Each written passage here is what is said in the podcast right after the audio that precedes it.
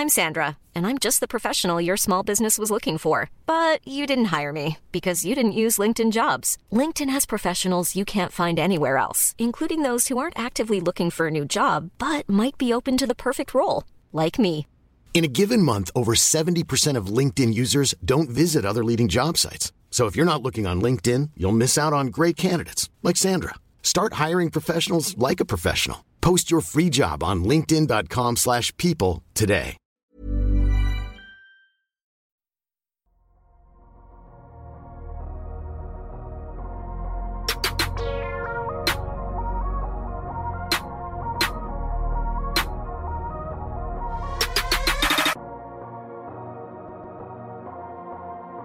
Salut à tous, c'est Adrien, ravi de vous retrouver pour euh, un nouvel épisode du podcast Dunk Hebdo. On est encore en tout début de saison NBA, on en a parlé euh, la semaine dernière, hein, difficile de tirer euh, de grandes conclusions, mais c'est par contre peut-être un bon moment pour faire le point sur certains projets en NBA. Et donc cette semaine, on a décidé de s'intéresser aux équipes en reconstruction et plus précisément à celles qui ont entamé leur processus de reconstruction depuis un certain temps. Donc je vais les nommer tout de suite. On va notamment parler du Thunder, des Pistons, du Magic et des Rockets, peut-être d'autres équipes également. Mais pour ce faire, évidemment, nous sommes trois et nous avons notre spécialiste du Thunder. Il est bien là, Avatar de Vosges aussi euh, à ses heures perdues pour son trolling euh, Twitter. Euh, c'est Constant. Comment ça va, Constant? Bah ça va, ça va. Franchement, mon tweet disant que Kyrie allait signer chez Donda Sports, 24 heures après, son contrat avec Nike était résilié. Hein. donc la proba, elle est peut-être pas si improbable que ça. Hein. Non, mais très heureux de vous retrouver pour, euh, pour mon sweep it. Là, j'ai l'impression d'être les Lakers en 2002.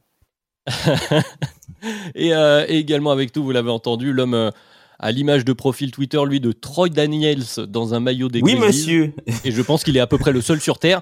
C'est donc Tom, évidemment. Comment ça va, Tom? Ben écoute, je supporte plus Troy Daniel que sa propre famille, peut-être sur les réseaux, écoute. Hein. Mais non, ouais, content d'être avec vous et puis ben, content de parler euh, de, de ces projets euh, en reconstruction, bah, d'équipes en reconstruction. On avait déjà fait un podcast un peu sur le, le, thème la saison dernière. Ben, c'est l'occasion, un an plus tard, de revenir sur ces équipes. C'est ça, on va parler reconstruction comme tu l'as dit, faire un point sur la situation de ces quelques équipes que j'ai citées tout à l'heure. Je vous rappelle Bien sûr, comme d'habitude, que vous pouvez euh, retrouver de Kebdo sur vos applis de podcast préférés, sur YouTube, euh, sur Twitter. On marque évidemment la pause protocolaire et on se retrouve pour parler reconstruction avec notamment le Thunder, le les Pistons, le Magic et les Rockets.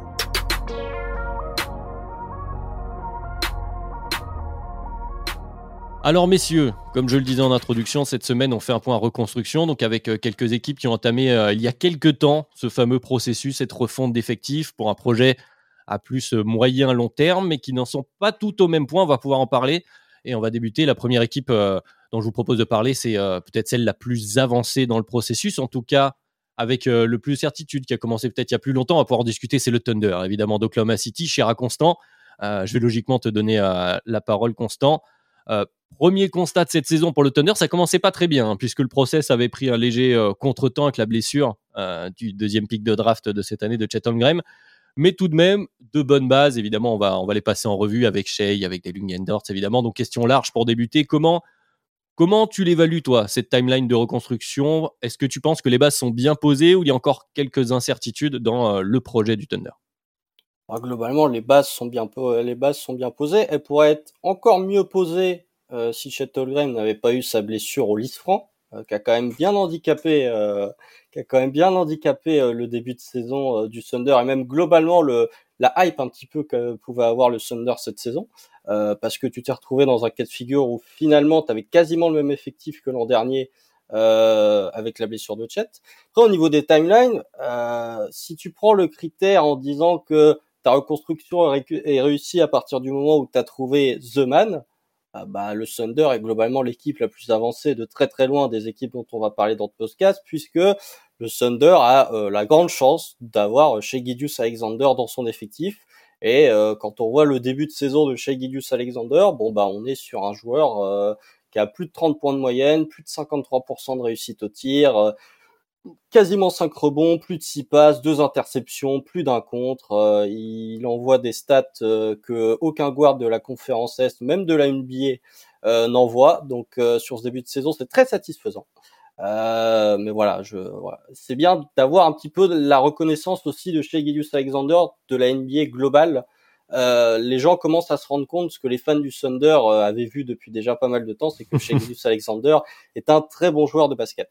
Après, sur l'avancée de, de, du rebuild, j'ai quelques incertitudes. Le, point sur lequel tu te dis le Thunder a vraiment une longueur d'avance sur toutes les autres équipes, c'est le style de jeu, dans le sens où la défense du Thunder, elle est septième ou huitième au defensive rating cette saison. L'an dernier, avant la blessure, avant les multitudes de blessures, c'était déjà le cas. Euh, Mark Denlow propose un vrai système défensif, une vraie philosophie de jeu, qui en plus euh, ne va que s'accentuer, ne va que s'améliorer une fois que tu auras récupéré un protecteur de cercle élite comme est euh, Chet Donc ouais, c'est à ce niveau-là où je me dis que dans la reconstruction, le Thunder a le star talent que n'ont pas forcément les autres équipes à la défense élite, qui est nécessaire pour moi si tu veux viser haut euh, en playoff. Donc ouais, je me dis que sur ce point-là, je suis plutôt confiant. Ouais, comme l'a bien dit euh, Constant, Tom, on a, on a plusieurs aspects forcément euh, sur les points de reconstruction. Il y a effectivement le, talent, il y a sur le papier, quoi, quel joueur tu as. Bon, avec Shea, évidemment, donc Shea Gilius Alexander, vu que Constant nous le répète, on prononce bien Shea. Euh, Shea qui est évidemment extraordinaire, qui fait un début de saison de calibre euh, All-Star bien affirmé, on va dire ça même. comme ça. All-NBA carrément. Peut-être même All-NBA, oui, carrément. Et puis on a ce qu'il y a autour, effectivement, sur, euh, par rapport aux autres équipes dont on va parler. C'est quand même l'OKC actuellement en 4-5, donc ça passe plutôt bien. On a peut-être des, des, meilleures bases. On voit quand même voilà, un projet plus avancé que les autres. Quoi. Oui, clairement. Après, euh, comme euh, Constant disait, l'important c'est aussi de trouver euh, The Man.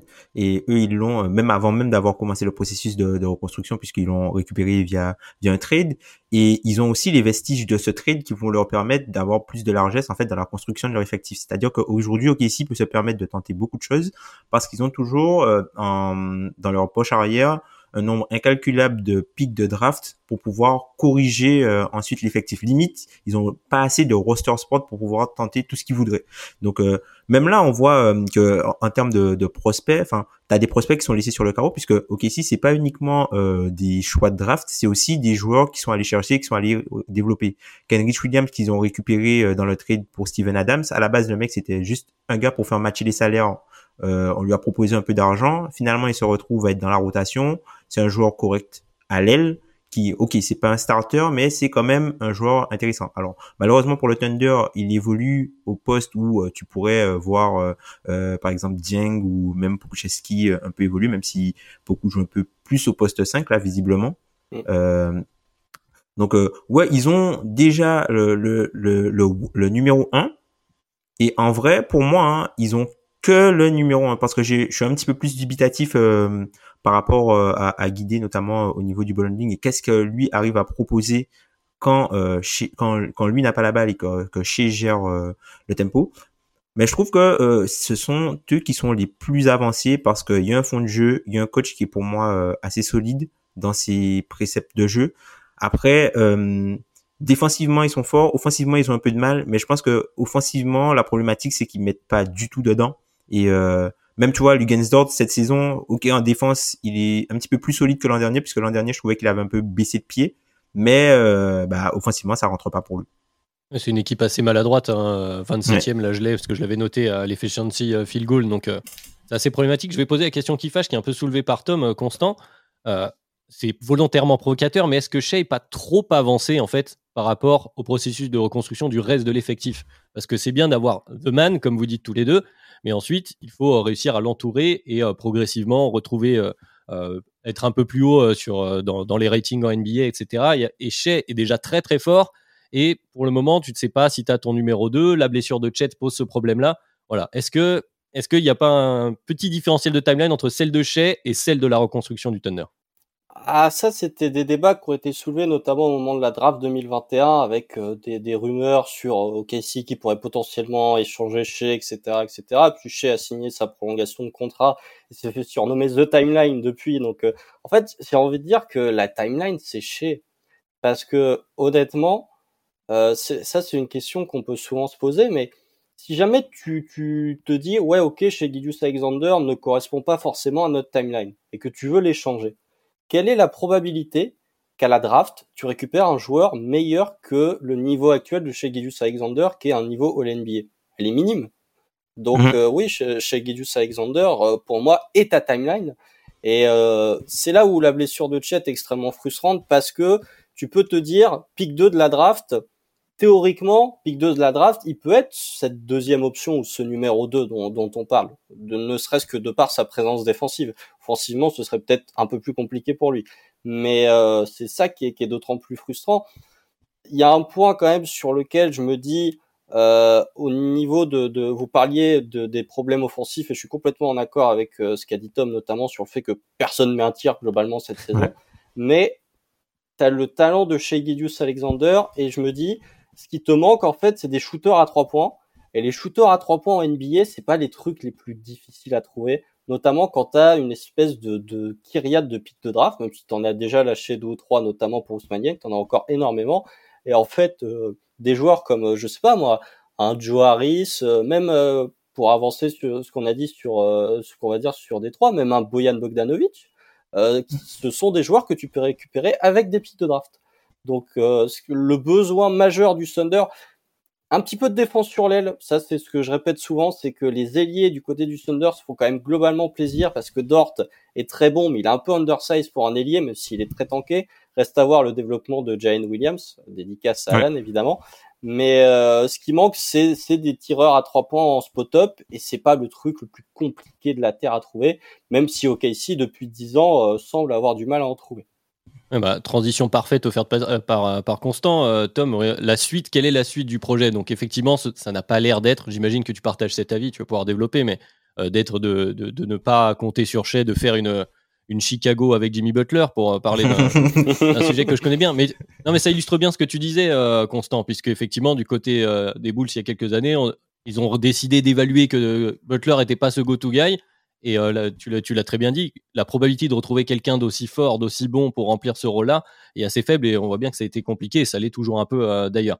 Revenons au Thunder, Tom, la suite du projet, donc c'est ce que disait Constant, trouver les bons profils à mettre aux côtés de Shea en comptant sur le fait que quand Chet revienne, il soit au niveau euh, euh, auquel on l'attend oui, c'est ça. Hein. Après, je trouve qu'il y a quand même pas mal de choses euh, dans la façon de drafter de Casey. C'est vraiment le côté longueur et taille. C'est quelque chose qui est très important. Je pense qu'il y a aussi la notion de joueur de basket dans le sens où ils veulent des joueurs qui sont capables de prendre des décisions balle en main et pas forcément des joueurs uniquement dans des rôles et même toutes les tentatives qu'ils font, tu vois, euh, quand tu quand tu vois euh, par exemple euh, Treman ou, ou ou même Jalen Williams, ce sont des joueurs qui sont quand même dynamiques balle en main. Ça va pas être des joueurs euh, de spot up. Sont des joueurs qui sont capables de faire pas mal de choses. Donc euh, on voit qu'il y a quand même une certaine dynamique, enfin un, certain dynamisme qui est recherché dans les joueurs qu'ils amènent au fur et à mesure dans le projet. Et encore une fois, ils arrivent à développer euh, des joueurs qui sont sortis de nulle part. Tu vois, Aaron Wiggins, le gars, il sort de nulle part. Il arrive à avoir des minutes dans la, rotation. C'est un peu l'homme à tout faire. C'est pas quelqu'un du grand public, un peu comme d'autres l'a été euh, un peu avant, tu vois. Donc, c'est vrai qu'ils arrivent non seulement à avoir des hits sur les top joueurs qu'ils arrivent à drafter, mais aussi à euh, trouver des, des, pépites un petit peu plus loin. Donc euh, moi je pense que c'est une équipe qui va grandir. Euh, quelque chose aussi qui est important, c'est que euh, Degnaut il est là depuis longtemps et tu sens qu'il commence déjà, enfin longtemps. Relativement à l'écosystème. Relativement, voilà. Troisième saison. Voilà voilà, troisième saison, c'est un peu, enfin, tu vois, euh, il y a, quand même une certaine stabilité et tu, sens que c'est quelqu'un qui ne se sent pas en danger parce qu'il peut se permettre de tenter pas mal de choses avec euh, son effectif. Donc je pense que lui, il a, euh, il a la main pour faire tous les tests qu'il a à faire. Et je pense que Prestige, ce qu'il va faire, c'est qu'il va faire une évaluation à la fin de sa saison-là et que l'été 2023, voire même peut-être la trade deadline 2023 2020 la trade deadline 2023 2024 c'est là où les choses vont peut-être euh, se jouer pour que le Thunder accélère ou pas euh, le projet quoi. Puisque là tu as pas mal de pics de draft tu as des salaires pour matcher puisque c'est quelque chose qu'on oublie. OK tu peux avoir plein de tours de plein de tours de draft mais si t'as pas de salaire pour matcher les contrats des bons joueurs ben tu peux rien faire avec euh, avec tes pics de draft. Donc je pense que là on est vraiment dans la dernière étape de, de, de supervision en gros de l'effectif pour ensuite prendre les décisions et commencer à lancer euh, le projet, euh, à lancer un projet gagnant et viser au moins euh, se qualifier pour les playoffs quoi. Je pense que ici c'est une équipe qui cherche pas à qui cherche à sauter le milieu, clairement. Qui cherche à, sauter le milieu. Tout à fait. Bah, du coup, pour, pour récapituler, récapituler tout ça, pour conclure un peu le bilan sur le, sur le Thunder, euh, je pose deux questions, grosso modo. Quel objectif, du coup, là, à court terme? Quel, Comment en qualifier cette saison euh, de, réussite? Qu'est-ce qui, ferait que la saison du Thunder serait une réussite? Et quel indice de confiance sur cette reconstruction? Comme ça, on pourra, reprendre tout ça sur, chacune des équipes. Donc, euh, comment tu vois là, à court terme, euh, la reconstruction du Thunder? Ah, si t'es vraiment dans, le à court terme pour cette saison, j'ai posté sur Twitter le calendrier du Thunder. en gros, 19 des, enfin 13 des 19 prochains matchs sont à l'extérieur. si le Thunder s'accroche, en fait, c'est L'an dernier, il y avait vraiment ce truc de tanking. Cette année, j'ai l'impression que Sam Presti va se dire, je regarde où j'en suis, et après, je jauge mon effectif, je regarde où j'en suis au niveau des classements en février, et en fonction de où je me situe, on verra ce qui va se passer. Donc, euh, ouais, pour moi, les 20 prochains matchs du Thunder seront capitaux. Euh, tu coules, la course au tanking à Victor sera lancée, tu t'accroches, euh, il y a peut-être moyen de viser quelque chose. Et après, à court, à court terme, c'est-à-dire l'été prochain, c'est exactement ce que Tom a dit. Le Thunder, euh, il y a aussi ce côté où le Thunder a récupéré énormément de gros contrats en échange de pics de draft. Kemba Walker, Michael Green. Et c'est la dernière année où on paye ces joueurs-là, où le Thunder, l'an prochain, va se retrouver avec, en fonction de comment va être calculé le salary cap, mais à peu près 26 millions de cap space. Plus 16 millions de trade exception. Donc, globalement, il y a matière pour bouger, il y a matière pour récupérer des joueurs. Ah, Tom, tu, fais la moue? Ben, en fait, si tu as le cap space, en fait, tu dois faire le choix entre le cap space et la trade exception, puisque la trade exception, tu peux l'utiliser, elle compte en fait dans, dans le salary cap. D'accord. C'est peut-être. Ah, oui, oui. Dans, c'est les imprécisions. Euh, je ne peux rien face à la connaissance du, du CBA de Tom. Ça, c'est. Euh... Non, mais voilà. L'objectif, c'est vraiment, et ça a été annoncé même euh, depuis deux bonnes années, c'est l'intersaison 2023 euh, c'est le moment où tu dis le Thunder a peut-être suffisamment végété dans le fond de la conférence Ouest, il serait peut-être temps de remonter, et à l'arrivée du pic 2 de la draft 2022 accessoirement. Et niveau de confiance, euh, je suis à sur 5, je suis à 4 4 4,5 parce que euh, chez Gidius Alexander. Tom, même question. Quelle note, professeur Tom? Euh, Ouais, moi je, moi je dirais 3,5 tout simplement parce que j'ai peur en fait que euh, qu'il y ait trop de, de choses mises dans dans guider et qui finalement peut-être bloquent euh, tu vois je sais pas si c'est le partenaire parfait pour chez je pense que chez c'est le partenaire parfait pour lui mais je sais pas si lui c'est le partenaire parfait pour chez c'est plus dans dans ce sens-là. Sinon d'un point de vue construction après c'est quelqu'un qui garde quand même une bonne valeur marchande et qui va intéresser des, des équipes si jamais il est mis sur le marché. Mais sinon euh, pour moi ce serait plus chez euh, chez Chet. Et du coup, avec cette base chez Chet et les principes défensifs de Degnauld et tous les ailiers que vous avez, enfin, pour moi, tu, enfin, au minimum, au minimum, tu, tu vas aller en playoff euh, très rapidement, quoi. Minimum. J'étais à peu près dans la même idée, 3,5, 4, parce qu'effectivement, les seules, les petites, tout est bien fait, mais il y a les petites interrogations, même sur Chet que tu as cité, où on espère que tout va bien se passer, mais forcément, il y a des questions qui se posent quand euh, ah bah, le gars arrive et n'a pour le moment pas, pas pu poser un pied euh, sur un parquet NBA. Euh, donc voilà pour le Thunder, pour qui hein, globalement on est plutôt optimiste. Évidemment, on va rentrer peut-être dans... Allez, ça va être de plus en plus dur au fur et à mesure du podcast, on va dire ça comme ça. Euh, deuxième équipe dont on avait envie de parler aujourd'hui, euh, ce sont les Pistons, cher notre ami Ilias. Les Pistons auréolés du premier pic de draft en 2021, un certain Kate Cunningham. Également des pics 5 et 13 cette année, des Jaden Ivey, Jalen Duren. une équipe encore très verte, je vais, je vais dire ça comme ça. Tom, Comment on se positionne actuellement quand on suit les Pistons? Est-ce qu'on n'est pas encore un peu dans le flou quand même? Euh, Moi, je pense que tu vois le fait d'avoir euh, Kane quand même, ça, ça corrige pas mal de choses puisque voilà, ça rassure puisque en gros c'est une équipe qui a son fameux. On a parlé de shit tout à l'heure, mais euh, on a l'équipe qui a, qui a par exemple son son ballhandler héliocentré. Chez n'est pas vraiment un ballhandler héliocentré euh, au sens même de l'héliocentrisme, même si bon dans, par la force des choses, on va dire. Non, mais d'un point de vue rôle à, à l'attaque du, du, Thunder, il est quand même héliocentré puisque tout part vraiment de lui et de sa gravité. Mais il n'est pas forcément dans, enfin, dans la monopolisation du ballon, quoi, puisqu'il doit partager la balle avec euh, Thunder. Là où euh, Kit Cunningham, c'est c'est son équipe en fait.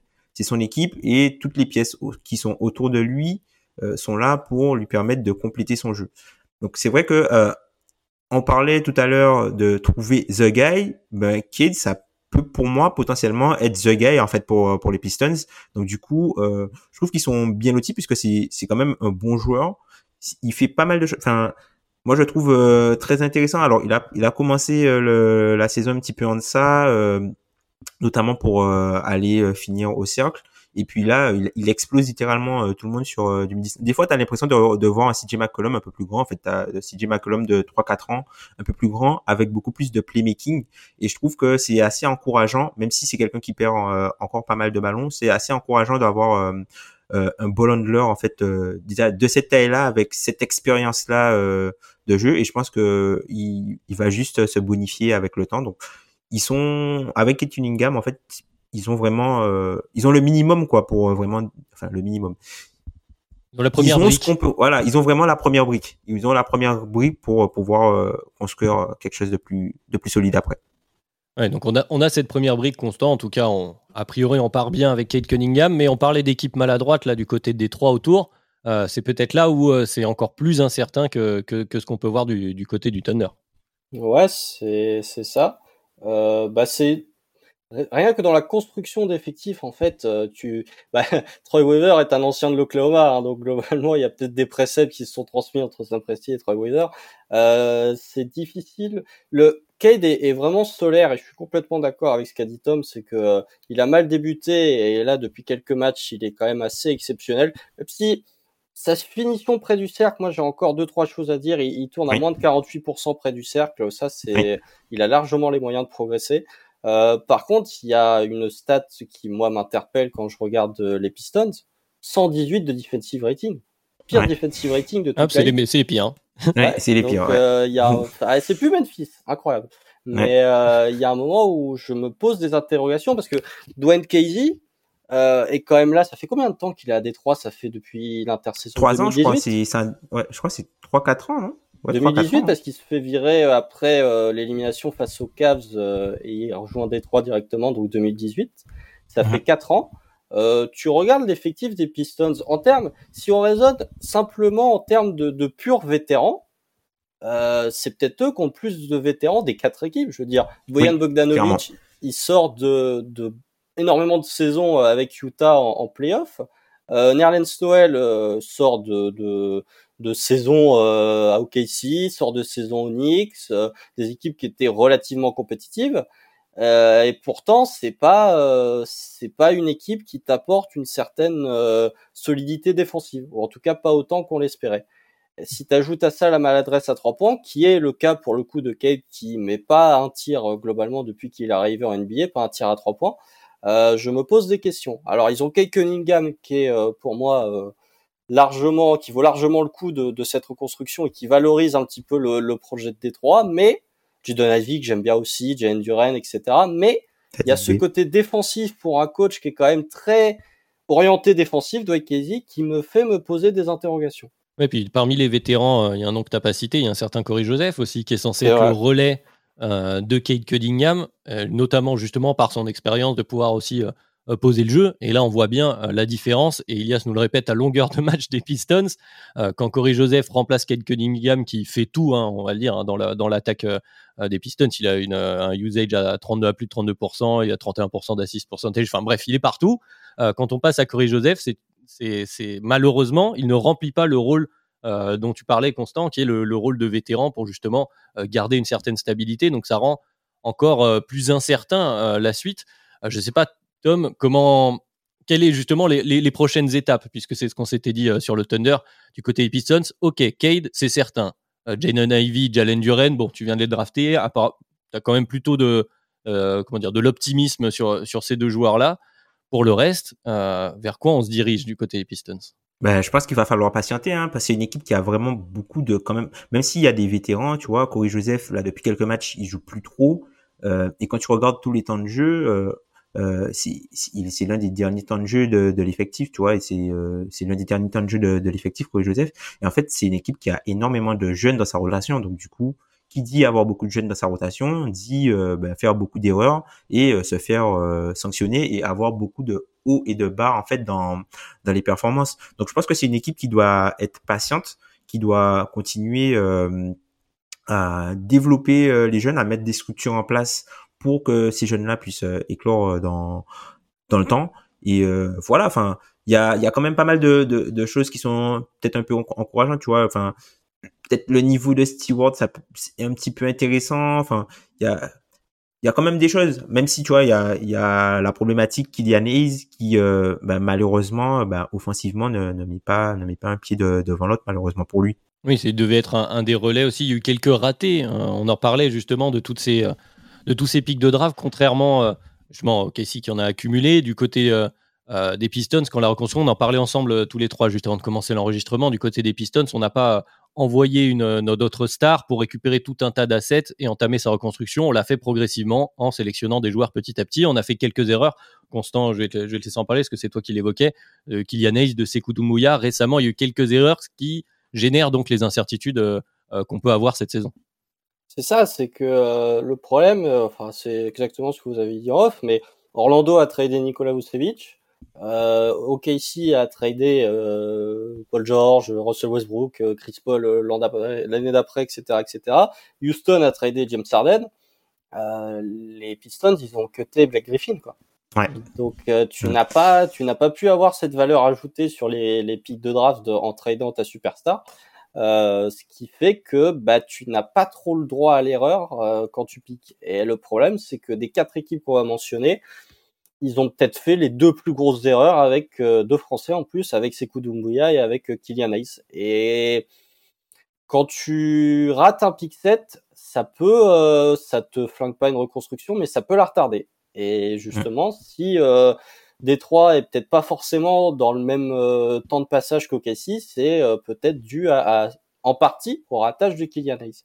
après, pour le reste, ouais, c'est, en fait, ils ont eu de la chance entre guillemets d'avoir pu récupérer Kate Cunningham à la draft 2021.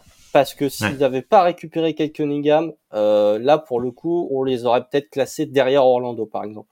Mm. voilà, après, pour, pour rebondir sur ce qu'a dit Tom aussi, moi il y a, y a, un joueur que je trouvais très intéressant du côté de Détroit et qui disparaît un peu de la circulation, c'est Sadik B. Et justement dans ce profil délié un peu, c'est très NBA moderne, très NBA 2022. Sadik B capable de, de tirer à trois points, capable de poser la balle, et je trouve qu'il disparaît un peu avec ces, ces nouveaux rookies qui arrivent. Et euh, je sais pas, je, un, un, profil comme Sadik B, je pense qu'il pourrait s'épanouir dans plein d'équipes. Et j'ai l'impression qu'à Détroit, avec l'arrivée d'un Jaden avec l'arrivée d'un Jalen Duren, il passe peut-être un peu en dessous. Et euh, un autre point aussi que je voulais souligner que j'ai oublié de souligner, qui peut expliquer le fait que Détroit, ça attaque pas très bien, c'est qu'ils sont à 56,6 d'assises pourcentage. Ils sont 23e, ils sont égalité avec OKC. Euh, ça montre que c'est des équipes qui offensivement n'arrivent pas à exister collectivement. Et ils sont obligés bah, de s'en remettre à de la création pour Cade ou sinon à des tirs de Boyan Bogdanovic. Et ça, pour le coup, ça n'aide pas non plus le développement de tes jeunes, tes jeunes quand offensivement, tu as du mal à faire exister un système collectif. Le cas de Sadik Bey que, tu viens de citer, il rejoint aussi cette problématique de reconstruction. Tom, je vais te, relancer dessus. Avec le fait de drafter chaque année, année après année, tu rajoutes des joueurs euh, d'assez haut pic que tu veux voir sur le terrain, donc tu veux leur donner des minutes, avec toujours ce risque, euh, bah, ce risque de la draft. De toute façon, c'est toujours d'une certaine manière un pari. Bon, quand tu as le pic 1, effectivement, tu as bien dit Constant, quand tu es un peu plus certain d'avoir un bon joueur, et tant mieux, tant mieux pour eux. Mais justement, il y a cette problématique de la reconstruction euh, classique, j'ai envie de dire, du côté des Pistons, où euh, donc sans trade, sans multiplier les assets, juste bon bah on est moins bon, on récupère des hauts pics, on draft un joueur au talent a priori, et puis bon, on n'est toujours pas assez bon, on recommence, on recommence. Peut-être que cette façon trop scolaire, j'ai envie de dire, de, de, de, de reconstruire une équipe n'est pas adaptée maintenant en NBA en 2022. Ouais, clairement. Après, c'est vrai que Sadik B, euh, c'est plus un, un, stabilisateur en fait d'équipe et c'est, enfin, c'est plus un, c'est plus un mec qui va être estampillé, mmh. ouais, un joueur plancher ou plus un joueur estampillé euh, role player à l'aile, quoi. Mmh. Donc, il va être très très important en fait dans la construction de ton équipe, mais tu pourras faire sans lui. Et je pense que c'est peut-être lui, euh, comme tu disais, Constant, qui est peut-être la première euh, victime de l'arrivée de, de Bogdanovic qui euh, qui est plutôt euh, gourmand. Enfin quand tu vois euh, ce qu'arrive à, à, produire Bogdanovic et ben tant mieux hein, qui, qui continue à shooter autant hein, vu que il est, est, très efficace et qui subit aussi l'arrivée de qui subit aussi l'arrivée de de, de Ivy qui est lui un peu la caution upside en fait aux côtés de aux côtés de de de, de dans le projet quoi donc je pense qu'avec l'arrivée de de de Duren et aussi de comment il s'appelle d'Ivy, il a perdu un peu, euh, enfin il a reculé un peu dans d'importance dans le projet. Et sur le terrain, avec l'arrivée de Bogdanovic, ben il a reculé aussi euh, d'importance dans le présent. Après, je trouve que c'est, ça reste un bon joueur et je pense que c'est peut-être, ça va être ton, ton, ça va être un peu ton, Tobias Harris, quoi, ton, ton quatrième starter, le mec qui va jouer beaucoup de minutes, il va être euh, intéressant, il va être important, mais c'est pas lui qui va tirer la couverture. Voilà. Je pense que c'est plus ça pour lui. Ouais, du coup, faisons le, même type de bilan que pour le, le, Thunder. Euh, constant, qu'est-ce que Qu'est-ce qu'on attend de cette saison? Qu'est-ce qu'on va en faire? Qu'est-ce que quel est le projet? Est-ce qu'on cherche justement euh, les joueurs upside, comme disait Tom, de voir ce qu'ils valent pour pouvoir trouver les options 2, 3 à côté de Cade, euh, plutôt pour remplacer entre guillemets Bogdanovic, qui est là pour, une caution vétéran actuellement, mais qui a priori n'est pas dans le projet moyen terme des Pistons. Donc qu'est-ce qu'on fait en tout cas pour cette saison? Qu'est-ce qu'on attend? Et quel indice de confiance? On a la première brique et peut-être un peu plus incertain pour le reste. Ah, Bogdanovic, ils l'ont prolongé. Hein. Ouais. Pour moi, il, fait, euh, il fait partie moyen terme du projet, hein, parce que euh, ah, ça peut se débattre, mais je trouve que en fait, Détroit, ils, ils ont l'espèce de, de cul entre deux chaises, c'est que à la draft, ils prennent des joueurs très jeunes et pas forcément les plus NBA ready. Jalen Duren, 18 ans, euh, euh, Jaden Envy, très jeune. et de l'autre côté, c'est la seule des quatre équipes dont on va parler dans ce podcast qui a ramené des vétérans euh, de bonne qualité euh, en sacrifiant des pics de draft. Donc c'est euh, Enfin, faudrait checker, mais je pense que Détroit, c'est la seule équipe qui doit avoir euh, un de leurs pics de draft outgoing, euh, qui doit être bon. ils peuvent le récupérer parce qu'il y a des protections de partout, mais c'est, je pense que c'est la seule équipe qui a pas qui a envoyé un de ses pics. donc voilà. le, le, pour moi, il, y a un moment où il faudra passer à autre chose vis-à-vis de Dwayne Casey. Euh, je maintiens que pour ta reconstruction, ça peut être bien, mais il y a un moment où il faudra tourner la page. J'ai l'impression que Dwayne Casey ne, ne, ne, sera pas suffisant si les, les, Pistons veulent passer un cap. Et après, en termes d'indice de confiance, je serai à 3 parce que je pense que le backcourt Cage et Don Ivy d'ici 2-3 ans va quand même être un backcourt très solide. J'ai beaucoup de confiance en Jalen Dured, mais pour moi, Détroit a intérêt de continuer à perdre cette année et de repartir avec un haut choix euh, pour la draft 2023 parce que, hormis Cade, euh, t'es quand même beaucoup sur du théorique pour l'instant. Tom, pareil, alors aussi euh, confiant sur l'avenir court moyen terme du backcourt Cunningham Ivy et du projet du projet Pistons? Euh, ouais, après, euh, enfin, encore une fois, moi, je, je m'intéresse pas trop vraiment aux prospects, euh, enfin, plus comme avant. Donc, du coup, euh, enfin, je, les vois une fois qu'ils sont arrivés à NBA. Il y a pas mal de bonnes choses que j'ai vues sur la vie et quand même quelques trucs un peu inquiétants. Il va falloir que le jeu ralentisse pour lui, je pense. Hein. Et mais c'est vrai que je trouve que théoriquement, en tout cas dans la théorie, euh, la, la théorie du joueur fonctionne bien avec euh, un joueur un peu plus posé comme comme Cunningham en fait. Donc euh, moi je trouve ça plutôt intéressant. Après il va falloir voir ce qu'ils font à l'intérieur puisque je trouve qu'ils ont investi pas mal pas mal d'argent sur le poste 4. Enfin si tu prends Bagley qui n'a toujours pas joué parce qu'il est blessé. Ouais, Bagley il est là. T'as Bogdanovic sur le que tu viens de de payer t'as peut-être Stewart qui va te donner certaines minutes puisque dans, enfin même s'il joue au poste 5 t'as parfois euh, enfin tu veux peut-être développer euh, Duren et tu pourras pas faire Duren jouer au poste 4 donc euh, voilà c'est tout ça sont des questions de, de comment ils vont goupiller après euh, le truc avec euh, Troy Weaver c'est que Troy Weaver t'as l'impression qu'il fait une construction un peu à l'ancienne c'est-à-dire que pour lui il a récupéré il est allé à la draft allez il est allé à la draft deux, trois fois. Il a récupéré les profils qu'il pense qu'ils vont être bons. Ok, ben go. On récupère des vétérans pour, euh, on récupère des vétérans pour les entourer. Et du coup, euh, ben ça, va peut-être. Tu vois, on parlait tout à l'heure de Casey qui veut éviter le milieu. Ben Détroit, ben tu, si jamais il y a un de leurs prospects qui ne qui ne se traduit pas comme tel ou qui qui qui arrive pas peut-être un tiers en dessous de Cunningham, mais qui a juste deux tiers en dessous, ben, c'est une équipe qui va aller au milieu, malheureusement pour elle. Le peuple demande un chiffre, Tom, de confiance. T'as dit 3,5 à OKC ah euh, Là, je dirais 3. 3. Et, et limite, ça m'embête de mettre que euh, un demi-point de différence entre les deux, tu vois. Donc peut-être qu'OKC, j'aurais dû mettre dire plus. Allez, 4 pour OKC et 3 pour, euh, allez, pour le Thunder. Euh, pour euh, les Pistons. Les Pistons, ouais, avec Avec donc Cade qui est un peu l'assurance vie pour l'instant de, des Pistons. Troisième équipe pour, pour le podcast de cette semaine, ça va être justement en parler de First Pick, l'équipe du First Pick de cette année. comme souvent, ça signifie une équipe en, en tout cas en début de reconstruction, même si c'est pas tout à fait le cas, on va pouvoir en parler. C'est le Magic, donc bilan à 2-8, mais quelques motifs de satisfaction tout de même, notamment donc Banquero qui, qui, tient ses promesses, en tout cas les promesses qu'on nous avait données, parce que je suis comme toi Tom, je le découvre sur un parquet NBA, effectivement il est très intéressant. Et euh, bah, Tom, une nouvelle fois, je vais me tourner vers toi. Je vais laisser la priorité de la dernière équipe euh, du jour euh, à Constant tout à l'heure. côté Magic, que, qu'est-ce qu'on fait côté Magic, notamment niveau hiérarchie, avec toute cette liste à parler d'équipes un peu vertes, avec beaucoup de jeunes joueurs, ce qu'on a répété pour les Pistons. Bon, du côté du Magic, c'est, c'est à peu près la même chose. Comment, quel état des lieux, Tom, sur cette reconstruction?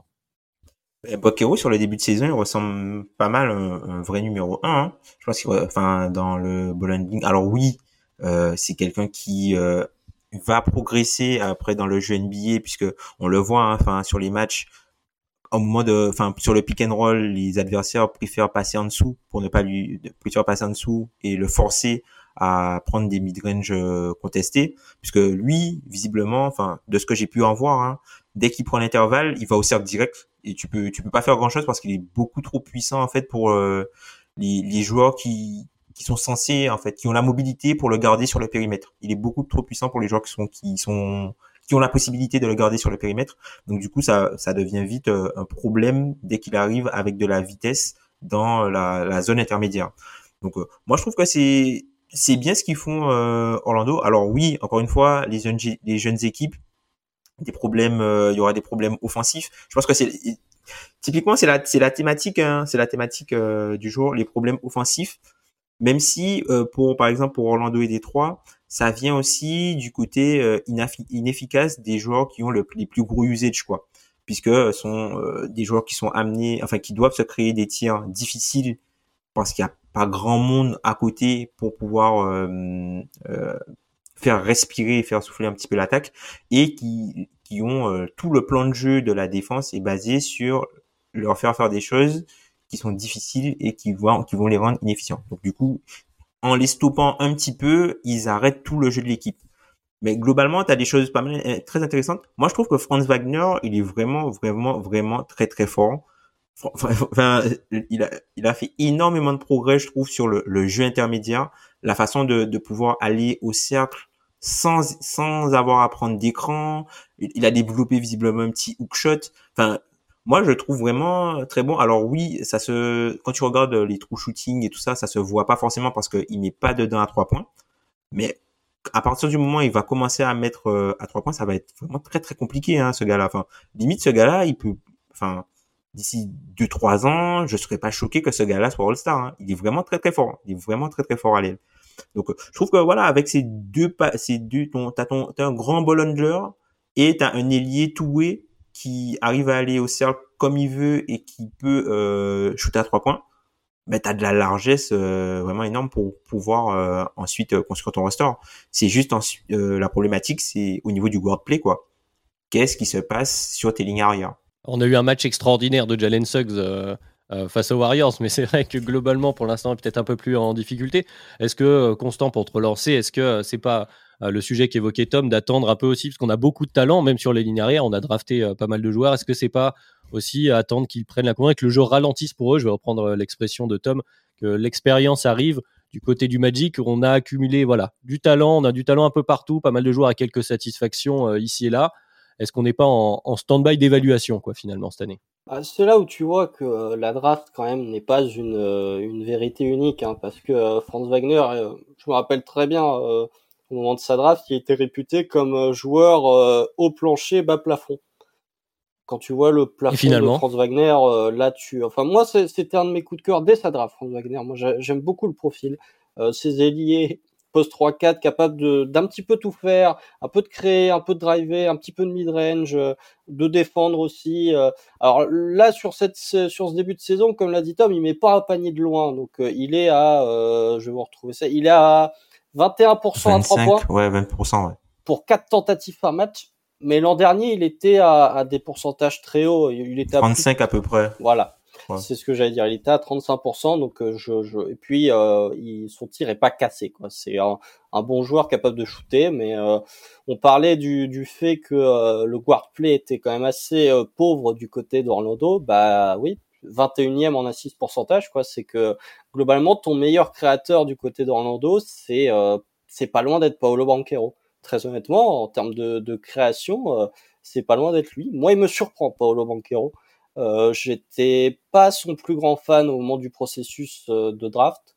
Euh, il y a quand même des critiques qui disent que Paolo Banquero est-ce qu'il va être capable de dépasser ce niveau de joueur qui fait des stats dans une mauvaise équipe? Pour l'instant, ce n'est pas le cas. Et pour l'instant, il ressemble exactement à, à, à cette critique qu'on pouvait lui faire. Malgré tout, son début de saison est quand même assez exceptionnel. Euh, voilà, le reste, on peut parler aussi de la renaissance ball ball. Euh, ça, c'est quand même une des réussites euh, incroyables du Magic, c'est que le Magic, ils ont récupéré Ball Ball, ils ont fait OK, euh, on va te faire développer ton skill set et du coup, tu vas jouer comme un ailier. Et ça fonctionne, ça fonctionne vraiment du côté de Ball Ball. Il y a euh, pour voilà, Adrien, je pense que tu connais bien, mais il y a le développement Wendell Carter, le développement Wendell Carter qui, qui se développe bien. En fait, cette équipe d'Orlando, je sais pas pourquoi, mais elle attire ma sympathie parce que il y a vraiment beaucoup de joueurs que j'aime bien et beaucoup de joueurs avec un potentiel qui est encore inexploité pour moi, mais qui peut être très élevé. Je vois cette équipe, je me dis, tu peux avoir un, front de courte sur plusieurs années où c'est Franz Wagner, Paulo Banquero, Wendell Carter Jr. Si tout le monde atteint son plein potentiel, tu peux avoir un front de courte vraiment très solide. Le seul problème que j'ai avec cette équipe du Magic, c'est euh, sur le poste de guard. Jalen Suggs, ah ok, il a été très bon face aux Warriors, mais c'est compliqué depuis son arrivée en NBA. En plus, il y a les blessures, c'est vraiment pas évident. Euh, RG Anton, bon, voilà, il a fait illusion pendant quelques temps, mais c'est quand même euh, disparu de la circulation. Il y a Cole Anthony, mais Cole Anthony qui est quand même un joueur, euh, c'est un profil de joueur très poste 2, scoreur, capable de créer, mais globalement très inefficace sur ce début de saison. Moi, j'ai vraiment des interrogations sur, euh, ouais, sur le, le, le back court du côté d'Orlando parce que t'as drafté Suggs en 5 et que pour l'instant, euh, c'est vraiment pas satisfaisant, je trouve. J'ai envie de vous dire que le, le grand regret du, du guard play s'appelle Markel Fultz, mais euh, bon, ça devient une arlésienne à force, euh, effectivement. Ouais. Bon, on, l'a bien répété, le, souci majeur actuellement, en tout cas dans la reconstruction du Magic, c'est trouver euh, cette stabilité euh, du côté euh, des guards. Donc, bah, Tom, même question que pour les, pour les équipes précédentes. Qu'est-ce qu'on attend de cette saison du côté du Magic? Est-ce qu'on espère que un Suggs ou un Cole Anthony trouve sa place en NBA et puisse prendre ce rôle de, de principal? Ou est-ce que, eh bien, on, attend, on est plutôt en stand-by et on attend de voir ce que, que fait Banquero pour qu'il commence, comme dit Constant, à faire ses stats dans une équipe qui gagne pas forcément, mais pour petit à petit qui prennent le rythme de la NBA. Moi, je pense que Banquero, c'est leur, euh, c'est leur, ça va être leur ballon du futur. Hein. Mm. À, à, part euh, si, par exemple, à la draft, ils, ils arrivent à récupérer euh, Scott Anderson ou, quelque, ou, ou un joueur euh, qui est un ballon classé comme ça. Mais je trouve que Banquero, ça va être leur ballon du futur. En fait, t'es pas obligé d'être petit pour être le ballon euh, tu vois, d'une équipe. Donc, alors, ah, je, faut prendre ça avec des guillemets, mais ça peut être un peu euh, le même style avec que, que Luka Doncic, quoi. Où tu as euh, un, un ball qui fait la taille d'un ailier, voire un ailier plus plus, et avec euh, plein de joueurs de grande taille à côté de lui, quoi, qui ont des skillsets divers et variés. Comme tu dis, tu vois, ball ball, le ball ball c'est exceptionnel. D déjà d'arriver à faire, euh, de faire un front courte avec Banquero, ball ball et, et Wendell Carter, enfin. Enfin, c'est c'est un truc euh, et que ça fonctionne. Enfin, ça fonctionne entre guillemets, tu vois, par, par rapport à, à, à ce qu'ils ont. C'est quand même euh, déjà intéressant. Ils ont la largesse en plus d'avoir euh, des euh, un léger plus de, de tour de draft, puisqu'ils ont encore celui de, de Chicago qui arrive euh, cette saison. Donc non, bah, moi je pense que moi, je pense que la, principale chose, ce sera de, ben, de voir jusqu'où Banquero peut aller dans ce rôle en fait de ball principal. Le développement aussi de, Franz Wagner, ben, est-ce qu'il va arriver à faire un petit peu plus de pull-up, des choses comme ça? Et ensuite, euh, c'est voir l'éclosion des s'ils peuvent faire éclore des role players autour. Mais je trouve qu'ils ont une base vraiment vraiment très solide. Encore une fois, ils ont le socle, ils ont le, le numéro 1 donc euh, ils, ils, partent vraiment euh, bien. C'est sûr que s'ils n'avaient pas eu le, le, first pick cette saison, enfin le, la saison dernière, enfin du moins à la draft 2022. Je pense qu'on en parlerait vraiment différent aussi. Ils avaient pris bah, Jabari Smith par exemple. Ah, du coup, je te, je te la pose tout de suite, Tom. Euh, du coup, l'indice de confiance, tu le mets à combien pour le, pour le Magic? Je dirais le même que des trois. Allez, je dirais le même que des trois parce que eux, pour le coup, ils se sont pas encore ratés à la draft, vraiment. Sur, sur la reconstruction récente, Constant, je te vois hocher la par tête. Rapport à Suggs, par rapport à Suggs, tu vois. Ouais. Pas encore. Ah, Suggs Colantoni euh, pose, pose quelques questions. Constant, t'as fait la moue, du coup, je, je te relance là-dessus. Euh, comment tu, tu évalues donc le, le projet Magic? Je, je suis entre 2,5 et 3 parce que je pense pas que Paolo Banquero sera un meilleur joueur dans le futur que Kate Cunningham. Alors à lui de me faire mentir. Mais euh, en fait, tu me mets un guard dans ce, un vrai guard talentueux. Alors peut-être le développement de Jalen Suggs, peut-être que ça arrivera et que ça fait partie de ces joueurs qui ont besoin d'un peu plus de temps pour se développer. Mais tu me mets, enfin c'est, là ça va faire plaisir aux fans du Magic, mais tu me mets Scoot Anderson dans cette équipe, je passe à 3,5. Mais le, le guard play, ou en tout cas le poste de guard en, en NBA est tellement important que tu ne peux pas, pour l'instant, je peux pas me dire que euh, oui, j'ai confiance dans Orlando euh, pour les futures années quand leur euh, backcourt c'est Cole Anthony et Jalen Suggs. Pour moi, c'est pas possible. Donc ouais, je Question à suis. Constant. Oui. Et si tu mets, et si tu mets Victor dans cette équipe, tu les passes à combien? Ah ouais, non, mais À Victor, 2m12 de moyenne. Vi- Victor, c'est différent. Enfin, Victor, tu le mets dans dans n'importe quelle franchise. euh, globalement, tu, ton indice de confiance, il passe de 1 à, à, à 12. Euh, mais euh, non, mais Victor ferait énormément de bien, mais ça résoudrait pas, ça résoudrait plein de problèmes, mais ça résoudrait, ce serait pas là où les plus gros problèmes actuels d'Orlando se trouvent. Même si un Victor dans ton effectif, ce serait exceptionnel quoi Un pick qu'il arrive. and roll, euh, un pick and roll Banquero Victor. Bien sûr, mais est-ce que Paolo, est-ce que Paolo Banquero va être capable de, tu vois, tu parlais de, de Paolo être capable de devenir un ball handler euh, principal. Est-ce qu'il va être capable de faire ce qu'a fait Blake sur ces dernières années aux, aux Pistons. C'est- souvent la comparaison euh, entre euh, pour Paolo. Est-ce qu'il va être capable de le faire? Et la question que, que vous posez un peu tous les deux, c'est l'éternelle question dans la, la reconstruction de est-ce que tu dois améliorer tes qualités ou compenser tes faiblesses? Est-ce que euh, où, où t'en es au niveau du Magic? Est-ce que tu es assez certain? Et tu peux l'être, hein, on l'a dit. Est-ce que Wagner, Banquero, Wendell, par exemple, est une base que tu considères assez solide pour te dire je dois compenser maintenant au niveau des guards, alors que ce soit en termes de, de guard play d'initiation offensive ou pas, si tu considères que ce sera Banquero, peut-être plus pour avoir des, des, des défenseurs, parce qu'on a parlé de Anthony Jalen Suggs pour l'initiation offensive, mais de l'autre côté du terrain, c'est pareil. Ils ont une défense correcte, hein, ils, sont, ils ont une défense moyenne en NBA, en defensive Ouais, la longueur, ils sont 15e à peu près, je crois. Ouais, il doit être 14, 14, 14 ou 15e, 15. euh, mais, mais sur les, les deux postes arrière, euh, tu as quand même un déficit et c'est pas en faisant rentrer Terence Ross que, que tu compenses tout ça. Donc, euh, c'est la question à poser, effectivement, sur cette confiance. Alors, moi, je, vous rejoins un peu. Finalement, c'est Banquero semble un peu moins être une brique un peu moins solide que celle de Cade, même si c'est une belle brique. Par contre, pour ce qu'il y a autour, par rapport, euh, pour continuer la comparaison avec les Pistons, c'est vrai que on est peut-être un peu plus rassuré, notamment par Franz Wagner, mais aussi euh, voilà des Wendell Carter. Et puis il y a, le, le, le talent semble un peu plus haut sur euh, ce qui est autour de Banquero. Donc euh, pareil, moi je les mettrais à peu près au même niveau que que les Pistons, mais pour des raisons des raisons différentes finalement. Et, euh, vrai Isaac. ont, ouais, ils ont ça, ils ont ça en magasin aussi. Ils ont Isaac Fools en magasin. Ouais, ouais, Fools, Gary Harris magasin, là, techniquement. c'est- dans la boîte d'archives là, c'est euh, c'est à l'archivage là. c'est, euh. Non mais c'est triste, hein, mais euh, ouais, t'as- si ces deux joueurs-là jouaient à leur niveau, euh, bah on serait déjà peut-être plus rassuré sur Orlando. Ah bah Markel Fools, euh, comment dire, Markel Fools vendu comme euh, comme il était, Markel Fools Prime, j'ai envie de te dire, c'est parfaitement ce qu'il te faut, mais euh, c'est un Non, peu mais on a inespéré. Jonathan Isaac, hein, défensivement, euh, offensivement, euh, il peut t'apporter. oh, offensivement pas trop, mais défensivement c'était vraiment un, un joueur très très fort. Ah, Il y a, y a- il y a des, des amateurs de Jonathan Isaac euh, chez Dunk Hebdo, euh, c'est sûr qu'on on est au bon endroit. Mais donc on avance, il nous reste quelques minutes pour finir. Constant, on devait en parler. Peut-être donc l'équipe euh, qui est la plus en difficulté finalement parmi, euh, parmi toute la ligue en ce moment, celle qui a le plus de mal à dessiner justement les contours de, de- les contours de cette reconstruction dont, dont on parle aujourd'hui. Ce sont les Houston Rockets. Donc les Houston Rockets à 1-9. Euh, Constant, je te laisse champ libre pour débuter. Que, que penser des Houston Rockets pour ce début de saison? Franchement, je, pourrais envoyer un, un nombre de vannes sur les Rockets sur ce début de saison, tellement c'est pas bon. C'est vraiment pas bon les Rockets sur ce début de saison. C'est-à-dire que Orlando et Détroit, ils sont à 2-8. C'est pas un bilan non plus exceptionnel. Mais Une victoire de plus. Ouais, tout à fait. Mais Orlando et Détroit, surtout Orlando, ils sont dans la plupart des matchs dans lesquels ils jouent. C'est ça se bat quoi. Ça perd parce que ça manque d'inexpérience, parce qu'offensivement, il y a un moment où tu ne peux pas euh, compenser cette inefficacité, mais ça se bat.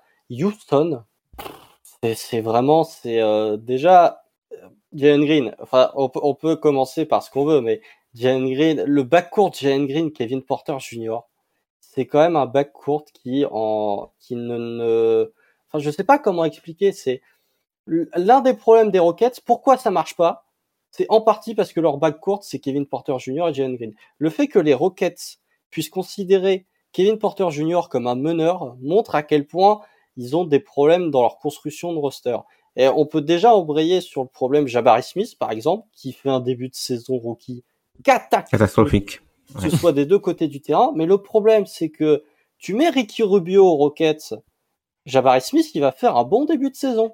Tu mets Kevin Porter comme meneur aux Rockets, Jabari Smith, il va pas se trouver dans de bonnes situations.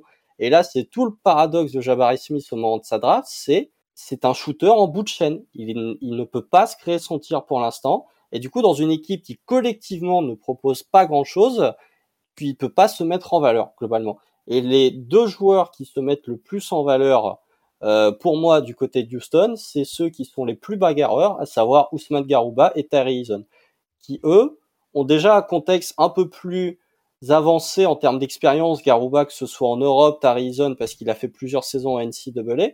Quand il arrive dans un marasme comme ça, bah oui, ça arrive à se débrouiller. Mais Houston, défensivement, je ne parlerai pas du niveau défensif d'Alperen Sengun parce que je veux quand même rester poli et puis je pense que Tom va se faire plaisir, mais le niveau, c'est, c'est-à-dire que pour un panier marqué d'Alperen Sengun, il t'en donne deux à l'adversaire sur pick and roll. J'exagère, mais franchement, on n'est pas loin de ça. À et, et franchement, euh, ouais, je suis euh, Steven Silas aussi, où t'as vraiment des, des trucs bizarres dans, dans les progressions des joueurs. Donc, euh, franchement, je suis très inquiet, très inquiet de, ce que propose Houston sur le début de saison parce que je vois pas la progression par rapport aux autres années. Tom, je te laisse aussi le, champ libre parce qu'effectivement, il y a beaucoup de beaucoup d'endroits où on trouve des, soucis du côté des Rockets. euh, ne serait-ce que c'est la première question qu'on s'était posée pour les autres, d'avoir euh, le go-to guy, the man. La question est encore ouverte. Cette histoire de hiérarchie, de complémentarité. Euh, on parlait de guardplay, d'attaque, donc de défense aussi cette fois-ci. Bon, attaque, attaque par où tu veux, Tom. Champ libre. Bah, tu vois, tu parles, tu parles de l'attaque. Même ça, ça sauve pas les Rockets puisque aujourd'hui, tu vois, c'est la 28e euh, attaque euh, NBA. Mais l'une des raisons pour laquelle c'est la 28e attaque NBA, c'est que c'est la pire équipe de la ligue en transition, notamment en termes de fréquence, puisque quand tu vas chercher euh, la moyenne de l'efficacité sur les paniers en transition, c'est quand même plus haut que ce que tu vas retrouver. Enfin, c'est un peu plus haut que ce que tu vas re- retrouver sur l'attaque de demi-terrain. Mais pourquoi il n'y a pas de transition? Parce qu'ils prennent trop de paniers ils prennent trop de paniers, ils stoppent, ils arrivent pas à stopper grand monde. Et en fait, là, euh, pour le coup, leur défense est aussi en train de tuer euh, leur attaque, quoi.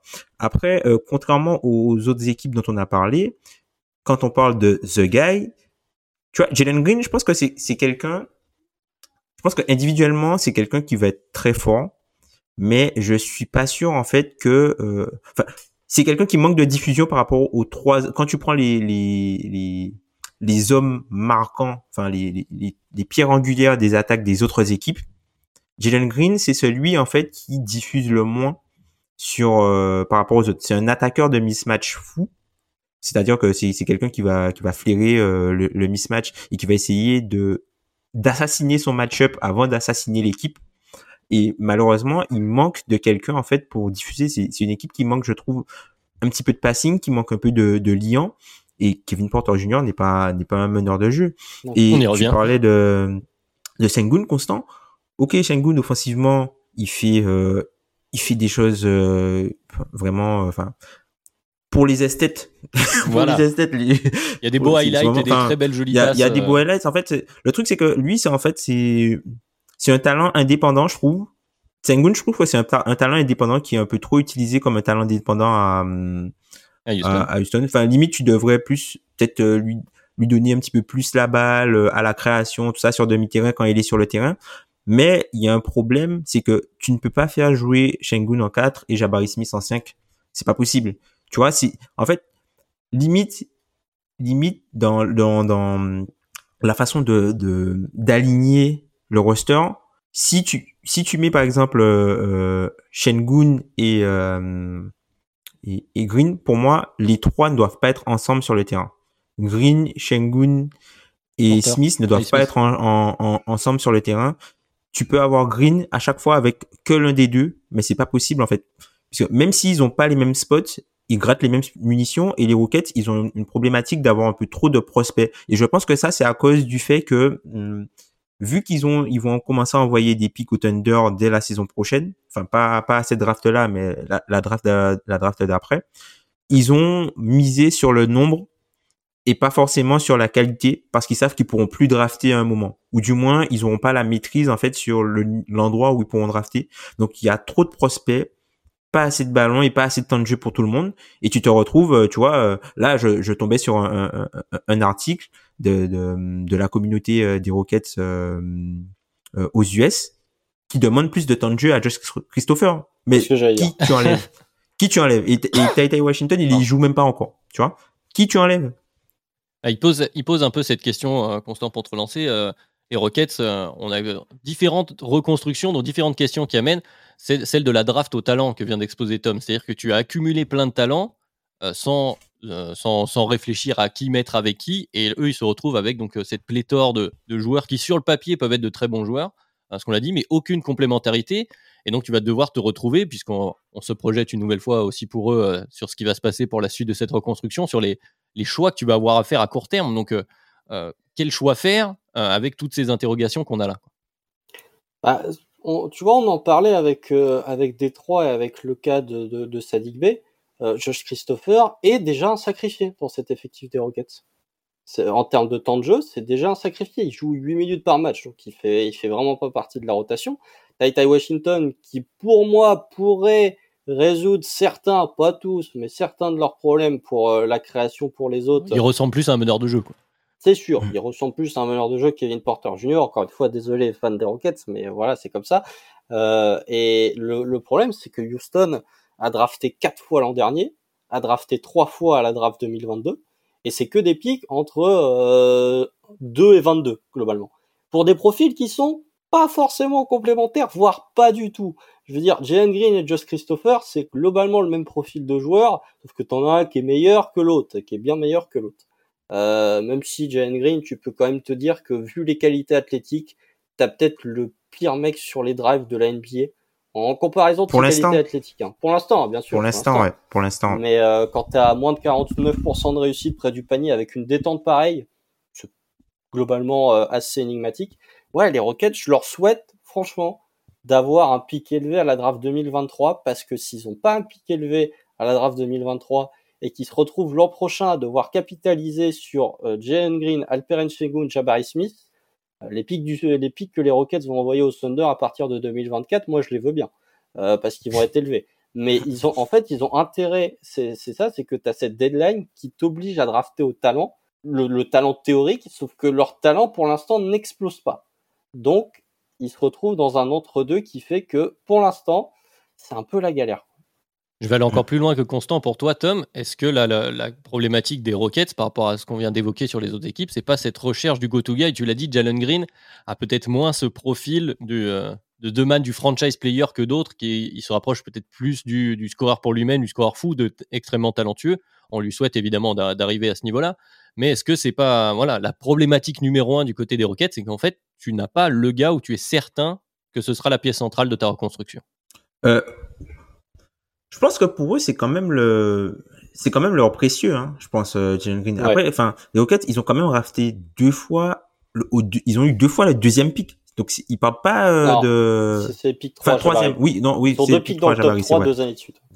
C'est ça, deux picks dans le top 3 dans, dans deux années de suite. Donc, c'est quand même euh, un sacré, c'est, c'est, ah, quand même un sacré, c'est bien ça pour démarrer euh, ta reconstruction. Malheureusement, peut-être que euh, ils ont peut-être pas fait les meilleurs choix, même si tu vois, Green, Green, je trouve que faut lui laisser du temps puisque c'est, encore une fois, on parlait du, du poste 2. Si un poste, le poste 2, il commence à avoir un petit renouveau dessus. Donc, je pense qu'avec un peu de temps, euh, c'est quelqu'un qui peut devenir, qui peut monter. Je sais pas si ça va devenir un, joueur All NBA un jour, puisqu'il y a aussi la concurrence des guards, mais je pense que c'est quelqu'un qui peut potentiellement de, devenir All Star. Là où, où le bas blesse, c'est vraiment au niveau de la création pour les autres et le, le floor général, le niveau de guard play.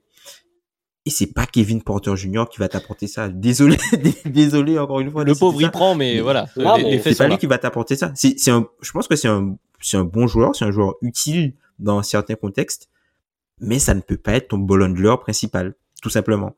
Donc une fois qu'ils auront réglé la problématique, je pense qu'une fois qu'ils auront réglé la problématique du ball handler principal, bah en fait tous les défauts qu'on voit de tous leurs prospects qui ne s'assemblent pas, bah ça, tout ça, ça va être un peu euh, corrigé. Et je pense qu'on verra les Rockets sous un autre œil. Mais de, je pense pas que leur reconstruction est ratée. Je pense qu'ils sont vraiment à une pièce, la pièce la plus importante de, de vraiment décoller, quoi. Donc, quel indice de confiance? Quel indice de, confiance, pour toi? Parce que c'est comme, euh, comme euh, vous l'avez répété tous les deux, c'est-à-dire que la probabilité de trouver cette pièce, c'est la draft qui arrive, et après, il faut faire des moves et trouver ce, un floor général. C'est pas le, mm. euh, comment dire, le profil le moins cher euh, dans, dans l'écosystème de la NBA. Donc, euh, à combien t'évalues voilà, la, confiance en, en, les Rockets pour régler ce souci-là dans cette reconstruction actuelle? Moi, je dirais, j'irais quand même 2,5-3 quand même. J'irais quand même 2,5-3. Alors, ça peut, ça peut sembler haut. J'irais quand même 2,5-3 parce qu'en fait, sur les profils qu'ils ont réussi à récupérer, ils se sont pas beaucoup trompé. C'est-à-dire que leur pic, ok, mis ensemble, ça marche pas. Mais si tu mets chacun de leurs pics avec la valeur du pic et le joueur qu'ils ont pris à ce moment-là, ça fait sens.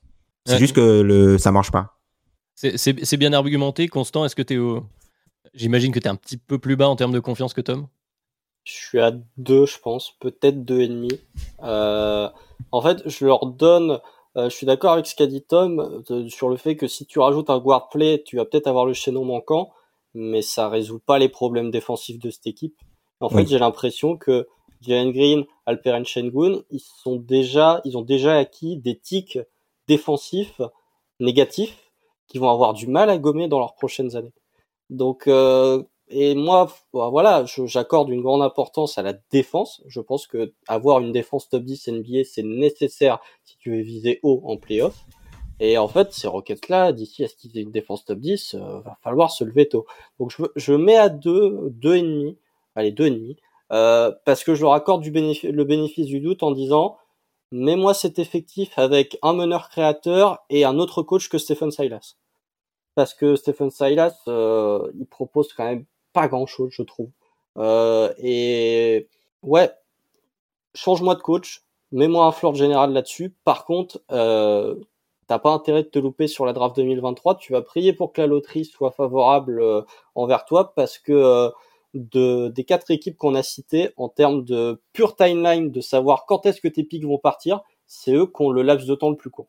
Euh, je, vais être le plus sévère des trois, je pense. Aujourd'hui, c'est moi, je suis vraiment pas confiant du tout. J'ai envie de leur mettre deux, mais pour plusieurs raisons. ça ah dépend aussi où tu places. Mais où est-ce que tu, tu places la barre euh, de cette reconstruction? Où est-ce que tu veux aller? Tu veux retrouver, tu vois, on parlait de, retrouver le milieu ou de passer le milieu tout, tout à l'heure. Pour moi, avec la base de joueurs que tu as là, malgré les talents qu'ils ont, avec la complémentarité dont on a parlé et les profils que tu as, c'est pas avec un peu de guard play et un, mec ici là qui défend euh, que tu vas te retrouver avec une équipe contender au mieux du mieux, tu vas te retrouver aller à jouer le bas de tableau de playoff. Et donc, pour moi, la barre, quand tu, tu, fais une reconstruction aussi sèche, c'est-à-dire que tu accumules des pics, on l'a bien dit là, deux, pics dans le top 3 récemment, des pics d'un tel niveau, l'idée c'est de retrouver les bases pour ensuite avoir ta prochaine génération qui va jouer, alors pas forcément le titre, tout le monde peut pas jouer le titre chaque année, on le répète euh, à longueur de podcast, mais en tout cas, les premières parties de tableau à moyen long terme.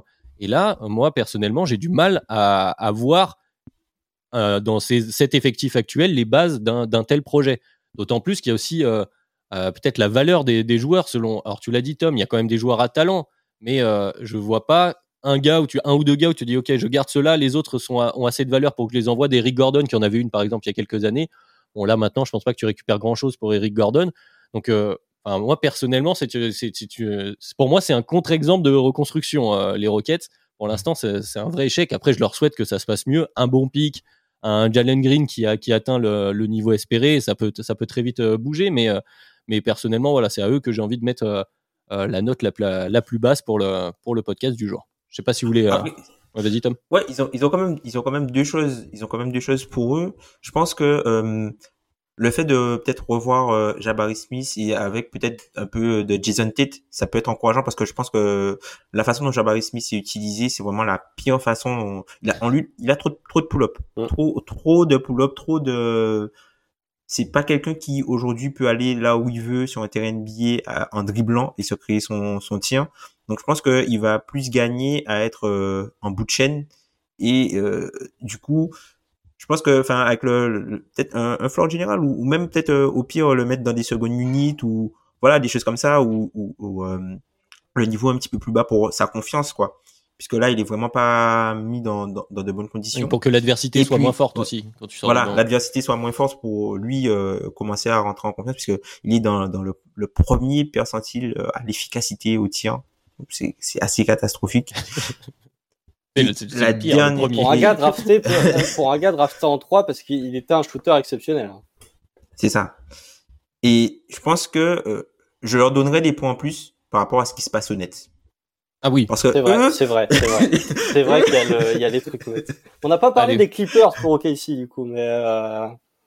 c'est vrai qu'il y a les Nets. Mais par rapport à ce qui se passe au net, tu vois, euh, je pense que finalement c'est pas si mal le, le, contexte peut euh, jouer en leur faveur. Mais effectivement, il y a plusieurs équipes qu'on n'a pas citées. Constant, tu l'as dit, on voulait peut-être éventuellement euh, parler euh, des Pacers, des Spurs. On le fera peut-être dans un épisode suivant parce que c'est une autre forme de reconstruction, c'est quelque chose d'autre. Donc, bah, d'ailleurs, dites-nous pour les auditeurs qui sont avec nous, dites-nous sur Twitter si ça vous intéresse qu'on parle notamment de la reconstruction et de la, saison assez particulière des Pacers qui ont un profil un peu un peu différent des autres, notamment en NBA.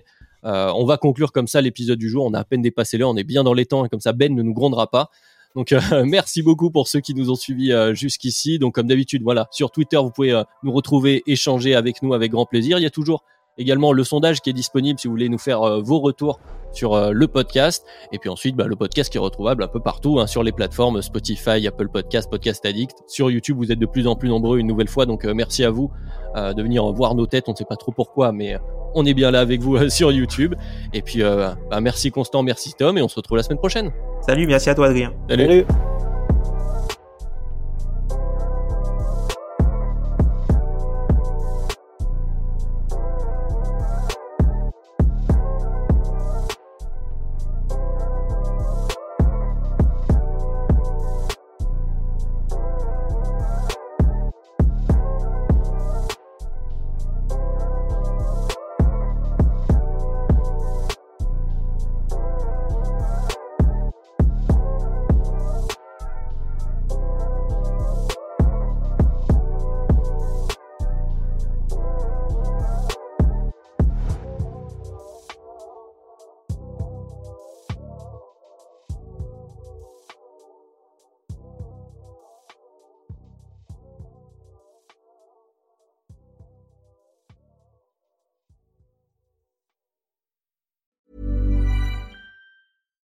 When you make decisions for your company, you look for the no-brainers. And if you have a lot of mailing to do, stamps.com is the ultimate no-brainer. It streamlines your processes to make your business more efficient, which makes you less busy. Mail checks, invoices, legal documents, and everything you need to keep your business running with stamps.com. Seamlessly connect with every major marketplace and shopping cart Schedule package pickups and see your cheapest and fastest shipping options from different carriers with rates up to 89% off USPS and UPS rates. And with the stamps.com mobile app, you can take care of mailing and shipping wherever you are. Make the same no-brainer decision as over 1 million other businesses with stamps.com. Sign up with code program for a 4-week trial plus free postage and a free digital scale. No long-term commitments or contracts. That's stamps.com. Code program.